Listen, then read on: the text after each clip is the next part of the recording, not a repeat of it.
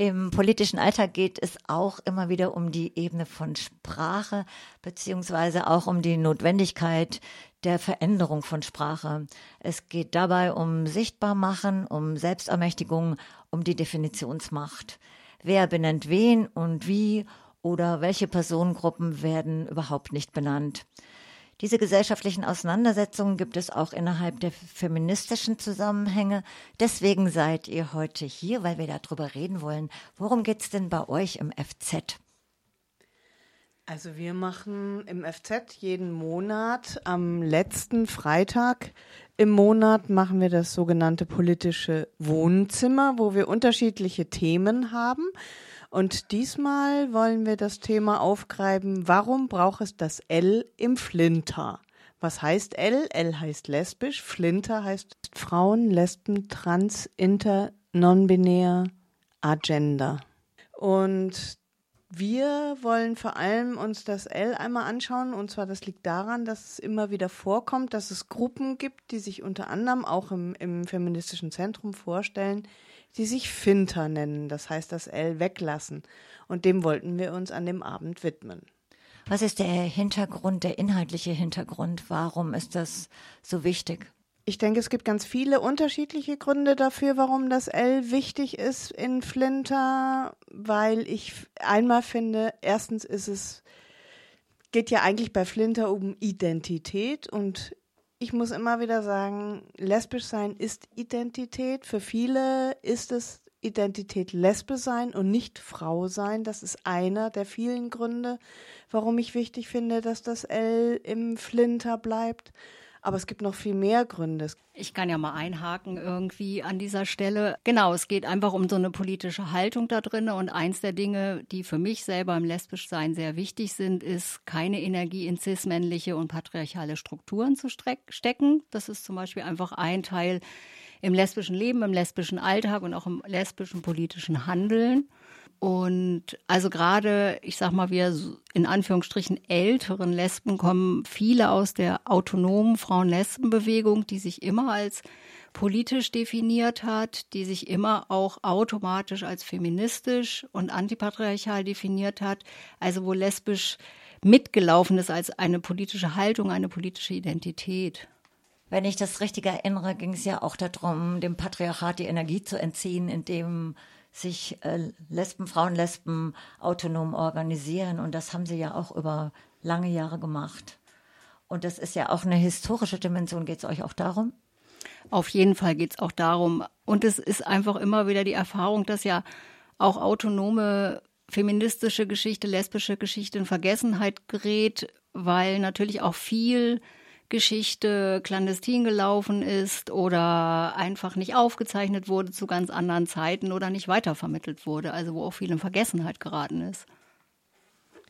Zum politischen Aspekt finde ich immer noch wichtig, immer wieder zu sagen, dass es so ist, dass viele Lesben viel in dieser Bewegung getan haben, viel in die Wege geleitet haben und auch sehr präsent waren und sehr unsichtbar waren da drin. Und deswegen ist, das ist ein Punkt, warum es mir sehr wichtig ist, das L zu behalten, weil ich dieser Unsichtbarkeit nach wie vor entgegengehen möchte. Aber inwiefern meinst du unsichtbar? In welchem Zeitraum und in welchen Kreisen? Also unsichtbar ist immer wieder, dass es nicht benannt wird. Das fängt ganz früh an. Aber Faschismus ist immer wieder ein sehr schönes Beispiel dafür, weil im Faschismus ist es so gewesen, die Schwulen sind im, mit dem rosa Winkel im KZ gelandet, die Lesben als asozial Verfolgte. Und bis heute ist es so, dass es schwierig ist, lesbisches Leben im KZ oder dass Lesben aufgrund ihres Lesbischseins ins KZ gekommen sind, zu akzeptieren. Es gibt jetzt inzwischen eine kleine Anerkennung über eine sogenannte Gedenkkugel in Ravensbrück, die der lesbischen Frauen, die dort umgekommen sind und aber auch äh, inhaftiert waren, gedenkt. Aber es wird immer wieder einfach vergessen beziehungsweise nicht sichtbar gemacht. Und ich glaube, das ist auch ein ganz groß wichtiger Punkt. Also ich glaube, dass was darin ja auch nochmal wichtig ist, ist, dass es so mehrdimensional funktioniert. Also gerade mit der Verfolgung von Lesben im NS ist es so, sie sind als Lesben verfolgt worden, sie sind eben auch stigmatisiert worden, weil sie, was ihnen alles Mögliche zugeschrieben wurde, Prostitution oder ja eben diese sogenannte Asozialität. Also das ist immer wieder so mehrfach mehrfach auch funktioniert hat, wie, also diese Verschränkung und dass es auch wichtig ist, das mit deutlich zu machen. Und nach dem Faschismus gab es ja eine totale Unsichtbarkeit bis hin zum Tabu. Und erst die autonome Frauenlesbenbewegung hat das ja nochmal anders mit Leben gefüllt.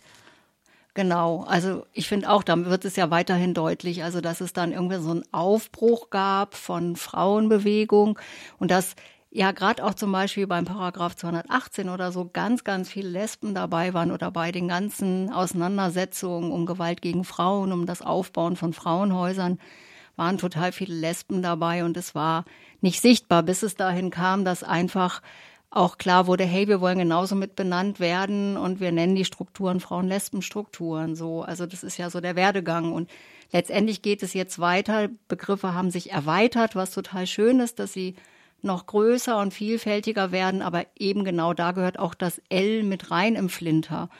Also weil es auch da sich wieder verschränkt. Also lesbisch sein gehört genauso vielleicht zum N, zum Non-Binär oder zum Trans oder sonst wie. Das ist ja alles in sich auch verwoben so. Und ich finde ja auch immer, ich klinge mich jetzt inhaltlich einfach ein, ich finde einfach auch, Lesben haben das auch in der Geschichte durchgetragen. Ja. Also sind dabei geblieben, haben das durchgetragen bis heute und sind auch immer noch präsent. Und ich finde auch, dass das total wichtig ist, das auch historisch anzuerkennen und nicht jetzt äh, dieses, diese Bezeichnungen auch in der politischen Kraft nicht mehr zu benennen. Ja, und dieser Begriff Frau fasst es auch nicht. Also wenn wir jetzt mal diesen Begriff Flinter und diese vielen Buchstaben an, also angucken, ist es einfach so, dass Lesb, also es gibt ja diesen Satz von Monique Wittig, äh, Lesben sind keine Frauen und ich finde, da, da ist für viele was dran, weil es ging ja auch um ein Aufbrechen aus Rollenverhalten und das hat heute andere Namen, als es damals hatte. Also das ist einfach was, ich kann nur sagen, für mich passt dieser Begriff Frau auch einfach nicht. Und ich finde auch immer, es ist ja gut, dass es viele verschiedene Bezeichnungen gibt. Warum gerade das weg? Genau.